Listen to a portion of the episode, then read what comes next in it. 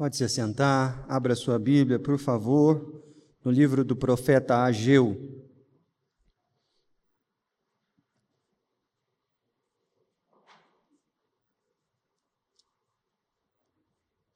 Ageu é o antepenúltimo livro do Antigo Testamento.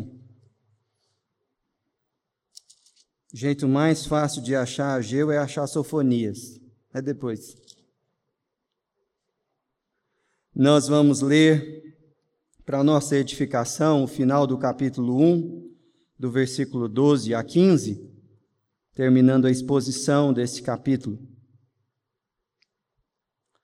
que começamos na semana passada. Ageu, capítulo 1, de 12 a 15, a palavra do Senhor diz o seguinte: Então Zorobabel, filho de Salatiel, e Josué, filho de Josadaque, o sumo sacerdote, e todo o resto do povo atenderam à voz do Senhor, seu Deus. E as palavras do profeta Ageu, as quais o Senhor, o seu Deus, o tinha mandado dizer, e o povo temeu diante do Senhor.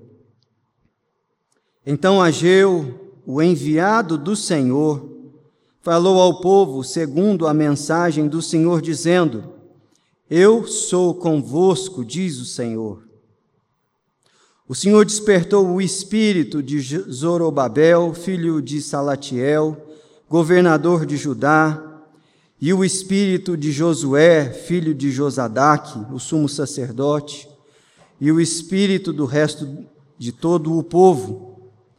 Eles vieram e se puseram ao trabalho na casa do Senhor dos exércitos, seu Deus, ao vigésimo quarto dia do sexto mês. Essa é a palavra do Senhor. Pai, dá-nos a alegria de responder a tua palavra com obediência e temor e com todo o nosso coração. Nós te pedimos isso em nome de Jesus. Amém. Há 15 anos atrás eu comecei a estudar teologia de forma mais temática e confesso para vocês que nenhuma área do conhecimento humano me fascina tanto quanto o estudo teológico. Não só por conta da matéria-prima da palavra do Senhor, que já é encantadora, bem como a possibilidade da gente conhecer mais a Deus conhecendo a Sua palavra, mas, sobretudo, algo que eu acho fascinante é o fato de constantemente nós, no dia a dia, estarmos tomando decisões, justificando nossas posturas, ou até mesmo experimentando sentimentos com base justamente naquilo que cremos sobre Deus, sobre a vida, sobre a igreja, sobre a natureza da fé e do nosso Senhor. Tenho certeza que lá na sua família, naquele belicoso e perigoso grupo de WhatsApp, Algumas discussões teológicas aconteceram ao, ao, longo dessa pandemia. Todo mundo tem aquela tia chata que fica é, pregando para todo mundo e mandando mensagem de versículo como se fosse uma indireta, aquelas mensagens que todo mundo sabe para quem foi endereçado, mas ela manda no geral, assim, como se fosse para todo mundo, né? E conversando com um senhor, eu achei muito interessante na verdade, eu estava conversando com o filho dele, ele falou assim: Pastor, eu estou numa situação muito difícil. Eu falei: Diga. Ele falou: Meu pai não quer usar máscara de jeito nenhum, e ele quer sair para todo lado. E ele fala que isso é uma questão teológica, você pensa? eu falo: Fala mais. Ele falou: Não, é porque ele fala que Deus guarda ele, e esse negócio de usar máscara não está certo, não. Porque isso é falta de fé. Aí eu falei, eita, né? Aí ele falou para mim, falou assim, pastor, mas esse não é o ponto mais difícil. Eu falei, por quê? Porque a minha mãe pensa de outro jeito totalmente diferente. Eu continua. Eu falei, não, a minha mãe, ela entrou em pânico. Não sei se por conta do comportamento do meu pai, mas ela não queria nem manipular os alimentos com medo de ficar doente. Afinal de contas, esses alimentos vinham de fora da casa dela. E um medo e um pavor tomou conta do coração da minha mãe, de um jeito que, de um lado, eu tinha um pai que não queria usar máscara porque Deus é que cuida, e do outro lado, eu tinha uma mãe que não queria pôr o pé na calçada, porque senão ela ia morrer fulminada pelo vírus. Eu falei, eu não queria estar na sua pele, não, meu amigo. Vem cá que eu vou orar com você. Isso é teologia. De péssima qualidade, mas é teologia. E vira e mexe, nós estamos justificando o nosso comportamento, as nossas decisões, a partir daquilo que a gente crê. E, em especial, esse quadro específico que eu citei aqui, ele revela a má compreensão de duas doutrinas que são inseparáveis na Bíblia, como os trilhos de um trem que correm em paralelo. E essas doutrinas são a responsabilidade humana pelos seus atos, suas decisões, e a influência que as nossas decisões têm na nossa história e a soberania de Deus, por outro lado, que conduz todas as coisas segundo o seu propósito. A Bíblia fala tanto de uma realidade como de outra. E esse texto que nós acabamos de ler aqui mostra com muita peculiaridade essas duas doutrinas. O mesmo texto trabalha as duas doutrinas. Antes de começar a estudar o texto, eu queria só recordar com você qual é o cenário que está apresentado aqui para nós. Na semana passada, nós começamos a estudar o livro do profeta Ageu, um dos três livros proféticos do Antigo Testamento que foram escritos após o exílio de 70 anos na Babilônia.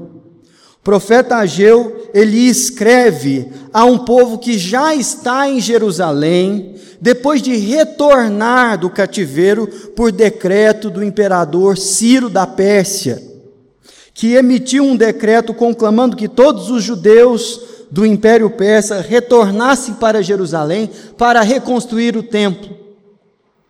Zorobabel é encarregado civilmente de liderar esse povo e junto com o sumo sacerdote Josué, eles chegam em Jerusalém, limpam o terreno, começam a limpar os escombros, levam o material para estabelecer os alicerces do templo, e a coisa vai muito bem durante seis anos.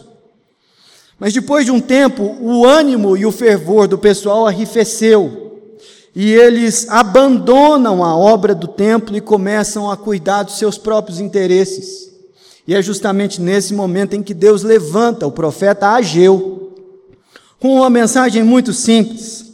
Olhe no capítulo de número 1, no versículo de número 2. Não veio ainda o tempo, o tempo em que a casa do Senhor deve ser edificada. Esse era o pensamento geral das pessoas. Olha, não está tá na hora ainda. Esse tempo vai chegar, é mais para frente. Mas agora nós não temos condições de cuidar em primeiro lugar do reino de Deus e da sua justiça. Tudo isso que era simbolizado no templo e no culto ao Senhor. E aí Deus faz um apelo ao povo, versículo 5: Considerai o vosso passado.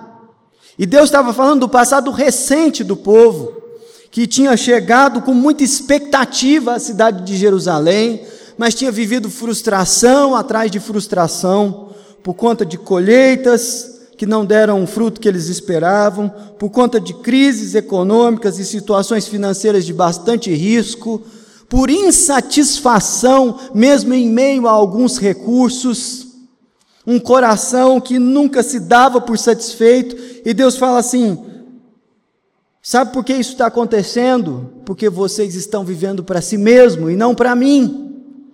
E aí ele no versículo 8 diz: Subi ao monte, trazei madeira e edificai a casa, dela me agradarei e serei glorificado, diz o Senhor. Deus vira para o povo e fala: Vivam para mim e consagrem a vida de vocês, o trabalho de vocês a mim. Vivam para a minha glória, vivam para me agradar, e vocês vão encontrar satisfação e plenitude, porque foi para isso que eu criei vocês. O texto que nós lemos hoje é a resposta do povo. E interessante que poucos são os textos da Bíblia que mostram que Deus levantou um profeta e o povo, ao ouvir a mensagem do profeta, respondeu bem, respondeu com temor e obediência, se colocou numa posição de quebrantamento e buscou a Deus. E foi exatamente isso que aconteceu. Nós lemos no versículo de número 12, aqui que os. Uh, Zorobabel, filho de Salatiel, e Josué, filho de Josadaque, o sumo sacerdote, e todo o resto do povo atenderam à voz de, do Senhor, o seu Deus. As palavras do profeta Ageu, as quais o Senhor, o seu Deus, o tinha mandado dizer, e o povo temeu diante do Senhor. Olha que coisa boa. A resposta do povo foi positiva. Eles experimentaram aquela realidade de arrependimento e temor. Só o profeta está certo. A nossa postura é inadequada. E alguns elementos desse texto aqui devem nos chamar a atenção. Por exemplo, o quebrantamento, a resposta, ela não foi somente das pessoas simples do povo, mas, sobretudo, das autoridades que são mencionadas aqui. Zorobabel e Josué eram os homens mais poderosos de Jerusalém naquele tempo, e eles quebrantam o seu coração. Eles respondem com temor à palavra de Deus. Na minha pequena experiência ministerial, já cheguei a uma conclusão muito simples, que parece ser um padrão. Quanto mais autoridade, seja ela eclesiástica, civil, financeira, seja lá qual for, uma pessoa é imbuída, menor é a sua capacidade, ou disposição, pelo menos, de responder com temor e arrependimento à palavra de Deus. À medida que somos confiados a algumas funções, o nosso coração vai se enchendo de vaidade e orgulho, e a nossa capacidade de responder com quebrantamento a uma palavra de exortação vai diminuindo. Mas o que nós temos aqui são autoridades públicas, sinceramente quebrantadas diante da presença de Deus. Mas uma coisa é fato: não é só sobre a elite administrativa de Jerusalém que a palavra veio com poder, mas o texto diz que todo o povo atentou para a voz do Senhor. De um jeito que houve ali realmente um quebrantamento coletivo, comunitário, as pessoas perceberam que não eram só aquelas pessoas poderosas na sociedade as culpadas de que de fato as coisas não iam bem. Porque essa também é uma realidade que nos impede ao quebrantamento. Nós somos muito críticos e prontos a apontar o erro dos magistrados civis, das autoridades religiosas e das pessoas que são imbuídas de alguma função de liderança. Mas difícil coisa é uma consciência coletiva e comunitária de que de fato a condição do nosso país não é outra, não por conta simplesmente daqueles que nos lideram, mas porque a condição é de um povo desobediente, é de um povo rebelde, é de um povo que não se submete à palavra de Deus, porque enquanto a culpa está nos governantes, a culpa é deles, não é nossa. Mas o que aconteceu aqui é que tanto autoridades quanto os populares entenderam que aquela palavra era para eles. Isso fala de uma coisa interessante na Bíblia, que é o fato da nossa responsabilidade diante da palavra de Deus, sobretudo quando ela denuncia o nosso pecado. A doutrina da responsabilidade humana fala que Deus fez um pacto com a humanidade, lá no início, um pacto das obras, do qual a nossa atitude diante da lei de Deus transformou o curso da história. Nós decidimos romper com Deus, muito embora tivéssemos a chance de permanecer junto dele. Adão e Eva, eles pecaram, eles caíram, e daí em diante a raça foi responsabilizada pelo seu pecado. Mas aqui, convenhamos, não é só de Adão e Eva que nós estamos falando. Eu e você somos pecadores e somos responsáveis pelas nossas atitudes. A maneira como você administra o seu corpo, a maneira como você administra o seu tempo, o seu dinheiro, vai influenciar diretamente no curso da sua história, no curso da sua vida. É justamente por isso que a, a Bíblia, ela contém mandamentos. O que são mandamentos? Mandamentos são ordens diretas de Deus que colocam diante de nós a oportunidade da obediência e da desobediência.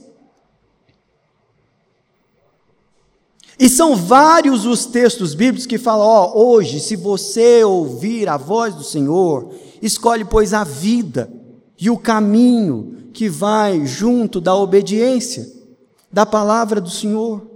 São vários os textos que falam sobre isso. Mas, muito ardilosamente, sobretudo no meio de pessoas que conhecem um pouquinho mais do texto bíblico, algumas vezes é usado um argumento do tipo: Deus é soberano, as minhas decisões não vão mudar os planos dele, não vão mudar o curso da história. Não há nada que eu possa fazer a respeito dessa questão. E aí nós caímos no determinismo daquele discurso do começo desse sermão. Eu não vou usar máscara, porque afinal de contas, o meu dia está determinado e eu vou morrer quando Deus quiser e está tudo certo. Não está tudo certo, não é assim que a Bíblia ensina. Porque todas as vezes que uma pessoa usa o texto bíblico ou alguma doutrina cristã para justificar a sua rebeldia, a sua rebelião, ela pode estar até usando o texto bíblico, mas de uma forma enganosa. E sabe quem faz isso muito bem? É ele mesmo, o capiroto, Satanás. Satanás, quando foi tentar Jesus, ele pegou o Salmo 91 e virou para Jesus e falou assim: Olha aí, o Salmo 91 fala que o Senhor, o seu Deus, vai te guardar. Por que, que você não pula do pináculo do templo? Só tem vantagem. Todo mundo vai ver você. Você vai ser exaltado. Os anjos vão aparecer para te segurar, porque não está na hora do Senhor morrer ainda. E nós estabelecemos um atalho para todo mundo ficar sabendo que você é o Messias, se é que você é o Filho de Deus. Está vendo? Jesus chamou isso de tentação. E ele disse: Não tentarás ao Senhor teu Deus. Quando nós manipulamos os textos e as doutrinas para satisfazer a nossa rebeldia e o nosso interesse, o que nós estamos fazendo é uma manipulação satânica do texto bíblico.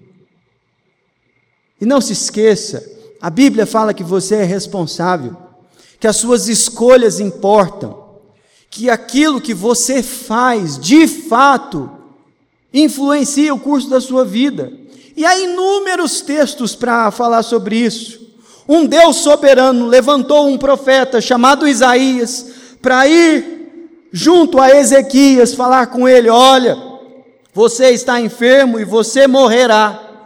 Ezequias volta-se, quebranta-se na presença de Deus, chora, clama por misericórdia da parte de Deus.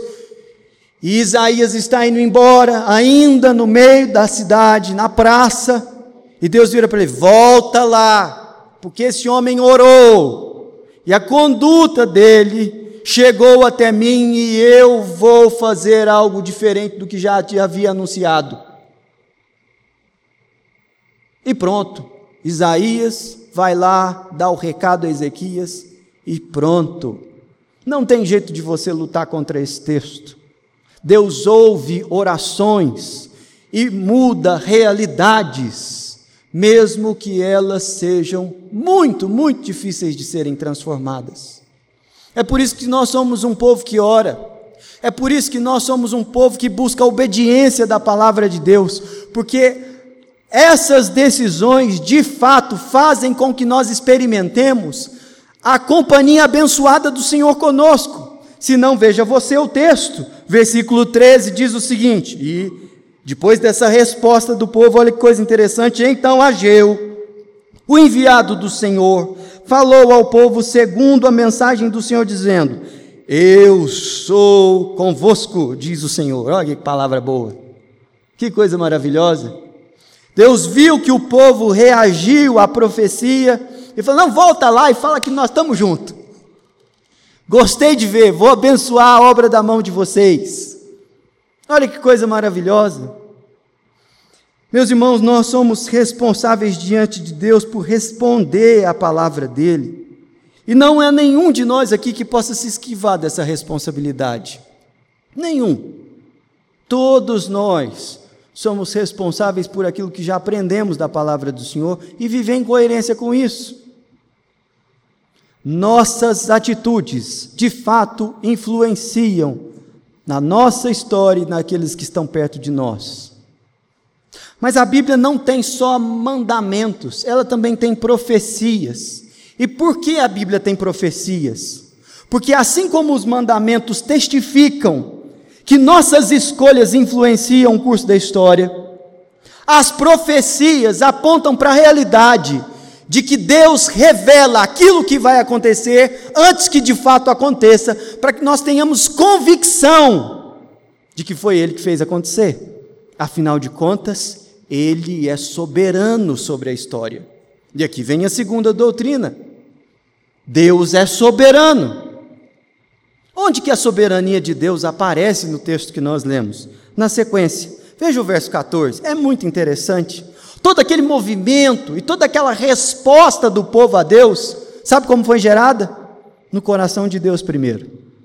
O versículo 14 diz o seguinte: O Senhor despertou o espírito de Zorobabel, filho de Salatiel, governador de Judá, e o espírito de Josué, filho de Josadac, o sumo sacerdote, e o espírito do resto de todo o povo.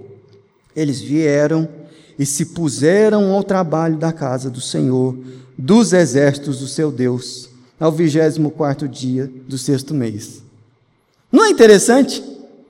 Que o começo do texto fala da resposta do povo, mas o final do texto fala que isso aconteceu, de fato, porque Deus moveu o espírito da turma. Não é bonito isso? É um mistério como essas duas realidades se encaixam e convivem no texto bíblico. Mas você não conseguirá ler a Bíblia com honestidade sem entender que essas duas doutrinas estão lá. E como elas funcionam e como elas se encaixam é um mistério que vale muito a pena a profundidade na argumentação e por aí vai. Mas o fato é que todas as Escrituras dão testemunho de que Deus é soberano sobre todas as coisas. O próprio Jesus diz que nenhum pardal cai no chão sem que Deus tenha isso nos seus planos. Um fio de cabelo da nossa cabeça não tem um destino no chão e os meus estão indo embora, sem que Deus permita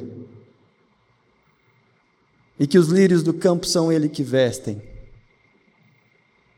e que toda a realidade existe a partir do governo do Senhor sobre a história. Gente, isso é maravilhoso. Isso é tão profundo que faz com que a gente entenda que Deus ele está trabalhando no nosso coração em áreas que nós não, nem conseguimos ver. De fato, as decisões são nossas, mas nenhuma decisão acertada na nossa vida, ela tem de fato origem em nós. Porque toda boa dádiva e todo dom perfeito vem do Pai das luzes. Todas as vezes que você escolher obedecer e se consagrar ao Senhor em temor a Ele, saiba que você não tem nenhum direito de se vangloriar por isso ou achar que você é melhor do que aquele que escolheu um caminho diferente, porque Deus é quem opera em nós tanto o querer quanto o realizar. E é um mistério nessa realidade, mas é assim que funciona. De um jeito que, quando eu olho para alguns textos, como o Salmo 127, o dilema dos pais daquele meu amigo que eu conversei lá no começo parece que se dissolvem. Vamos lá para o texto? Dá uma olhada para você ver, Salmo 127. Olha que beleza que é colocado aqui nesse texto que fala sobre a bênção de Deus sobre a família. O texto diz o seguinte: Se o Senhor não edificar a casa, em vão trabalham os que a edificam. Se o Senhor não guardar a cidade, em vão vigia a sentinela. Inútil vos será levantar de madrugada, repousar tarde, comer o pão que penosamente granjeastes, aos seus amados ele dá enquanto dorme.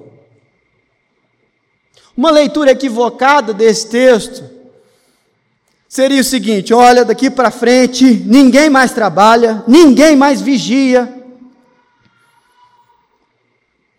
Porque afinal de contas, tudo vem do Senhor. É isso que o texto diz? Não. Não.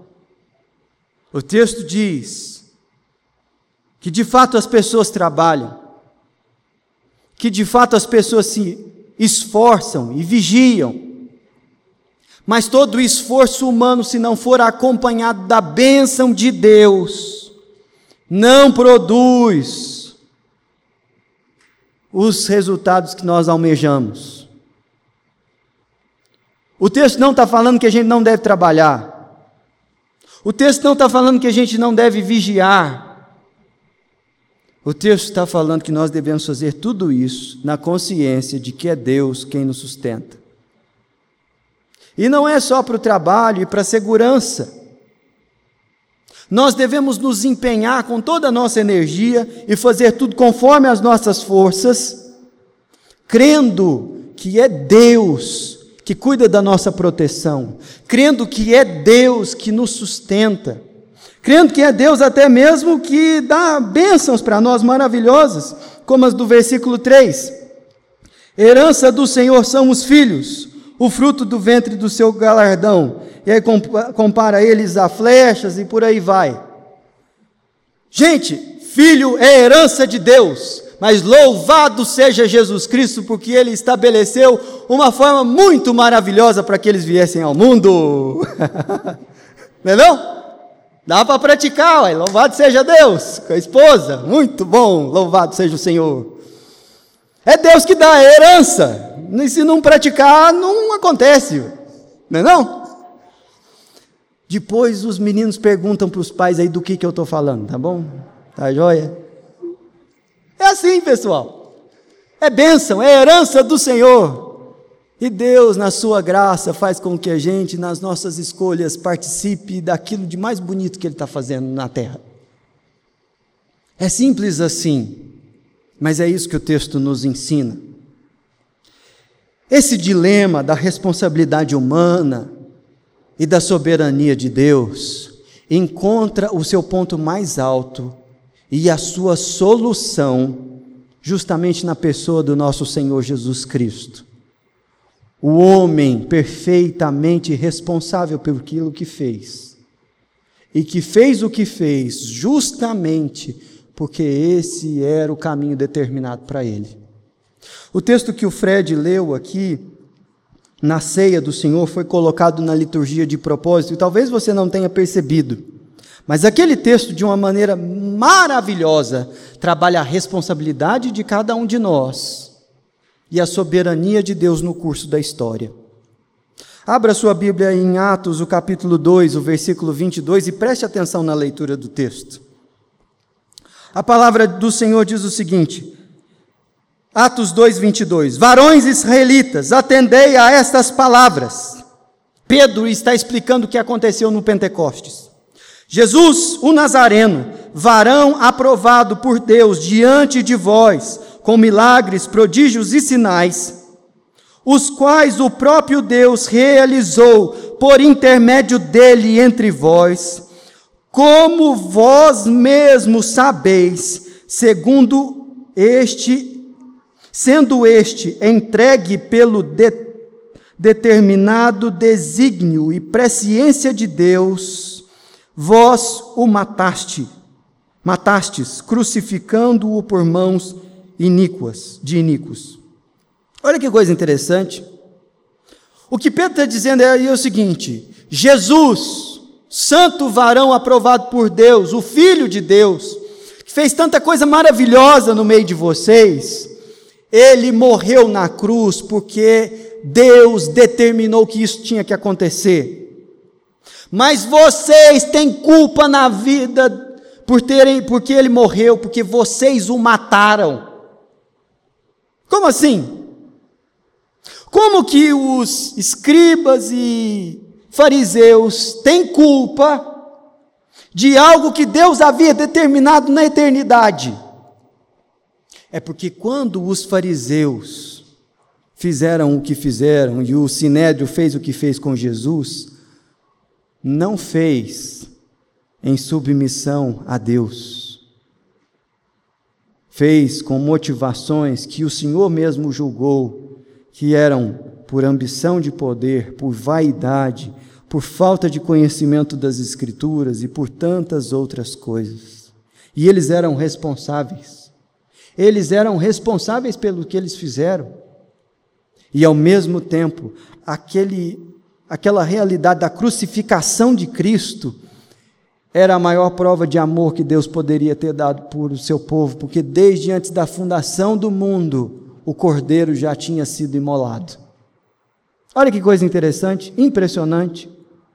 É assim que as Escrituras mostram para nós o amor de Deus e a nossa responsabilidade a soberania de Deus e a nossa capacidade de responder a Sua palavra. Nós somos responsáveis e Deus é soberano. Mas não se engane, você pode ler o texto de Atos, capítulo 2, como se o responsável pela morte de Jesus fosse apenas o sinédrio. Afinal de contas, Jesus foi julgado por aqueles homens e não por mim e não por você. Mas não se engane. A palavra de Deus nos diz que Jesus Cristo, ele levou sobre si as nossas dores e os nossos pecados. Aquele homem justo foi crucificado por causa do seu pecado, do meu pecado. Nós temos responsabilidade sobre a morte de Cristo. E se você vive como se a prática do pecado fosse uma coisa que não tem importância. Afinal de contas, você é eleito, você vive como um predestinado e não precisa se preocupar com as suas faltas. Você está usando uma doutrina maravilhosa para justificar um comportamento sem vergonha. Deu para entender? Não é assim que funciona nas Escrituras. Quando nós entendemos que de fato o Filho de Deus foi entregue antes da fundação do mundo por amor a nós, isso deve causar em nós algum assombro a respeito de o quanto Deus nos ama e buscar uma vida em santidade. Nesse sentido, eu gostaria de encerrar o nosso tempo de reflexão aplicando essa palavra e essas duas doutrinas em áreas diferentes da nossa vida. Porque nós somos responsáveis e porque Deus é soberano, como a palavra do Senhor nos ensina. Não use a soberania de Deus para explicar sua rebeldia e desobediência. Em nome de Jesus, não faça isso. Não racionalize frieza espiritual como se fosse responsabilidade do Espírito Santo mover o seu coração na direção de responder a palavra que você tem acesso. Porque de fato essa é a obra dele, mas ele dotou você de capacidade de responder. E é sua responsabilidade buscar andar a partir daquilo que você já aprendeu das Escrituras. Não justifique a sua frieza espiritual com a doutrina da graça, por exemplo, mesmo que você faça isso de maneira inconsciente. A graça é muito cara. A graça custou a vida do nosso Senhor Jesus Cristo. Segundo lugar, justamente porque nós temos capacidade de responder a palavra de Deus, pelo menos a responsabilidade nós temos. Preste atenção, tome uma decisão objetiva sobre aquilo que te preocupa nessa noite. Busque a glória de Deus nessa área da sua vida. Deixa eu ser mais claro. Você está preocupado com a sua saúde? Continue orando a Deus, pedindo graça, livramento, saúde para o seu corpo. Quando é que você vai começar a comer direito? Quando é que você vai começar a cuidar de maneira séria do seu peso? Você tem orado por prosperidade financeira? Quando é que você vai começar a lidar com as suas finanças a partir dos princípios da palavra do Senhor? Está entendendo? Nós oramos, meus irmãos, e clamamos para que Deus faça milagres na nossa vida. Mas quando você vive pelos princípios da palavra, você está respondendo a palavra de Deus de maneira adequada. Nós, como povo do Senhor, deveríamos sentir vergonha pela maneira como muitas vezes a gente come e se porta à mesa, como nós lidamos com as, as finanças ou com o tempo. Porque nós temos a consciência de que somos mordomos, e mesmo assim lidamos com aquilo que é de Deus, porque o seu corpo é templo do Espírito Santo, de uma maneira tão banal. Ore por saúde, ore por um milagre, ore por cura, mas come direito. Para de comer açúcar, carboidrato e por aí vai. Cria vergonha nessa sua cara. é difícil. Mas a verdade é que você é responsável pela sua saúde, sim, e daqueles que moram e, e vivem junto com você. Toma uma decisão e trabalha para cumprir essa decisão, criatura. Penúltimo, chega de viver como se o acaso fosse a única proteção que você tem na vida. Entregue sua vida e os seus medos a Jesus. Deus é soberano, Ele cuida da nossa história. Você não pode viver e enfrentar essa pandemia como aqueles que não têm a esperança de servir a um Deus soberano. Nós trabalhamos e cuidamos da saúde, mas aquilo que de fato nos dá consciência de que estamos seguros é que Deus cuida da gente, Ele está conosco, Ele guarda a nossa vida.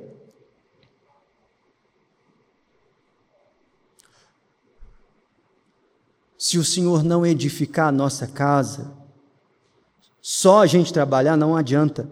Só a gente se proteger não adianta. Deu para entender? É assim que o crente enfrenta momentos difíceis como esse que nós estamos vivendo. Por último, Pare de culpar seus pais, as autoridades do nosso país, ou até mesmo Deus e os seus decretos, pelos, pelo momento presente, pelas mazelas da nossa vida. Entenda, você tem responsabilidade sobre a sua história. E Deus está construindo redenção na sua história. Entregue a sua vida a Jesus, porque Ele entregou a vida dele por você. E Ele fez isso porque os seus pecados levaram Ele para a cruz. Mas Ele fez isso porque Deus te ama a ponto de entregar o Filho dele por você. Olha o mistério do Evangelho. Mas é assim que funciona.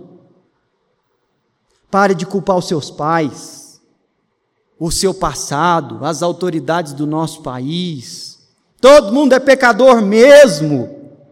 Mas quando você vai explicar por que, que a sua vida está desse jeito, você nunca é responsável, já viu? Não é assim que funcionam as Escrituras. Se Deus de fato está fazendo uma obra na sua vida, a primeira coisa que você vai perceber é que nós somos um povo miserável que habitamos no meio de gente que é tão pecadora quanto a gente. Mas Deus, na sua graça, revelou a Jesus Cristo um caminho de redenção. Se Ele não tivesse segurando a história na sua soberania, a gente já tinha colocado tudo a perder, tanto na história da raça e da criação, quanto na nossa história particular. Mas louvado seja Jesus, porque Ele deu a sua vida por nós, Ele segura a nossa história na mão dele.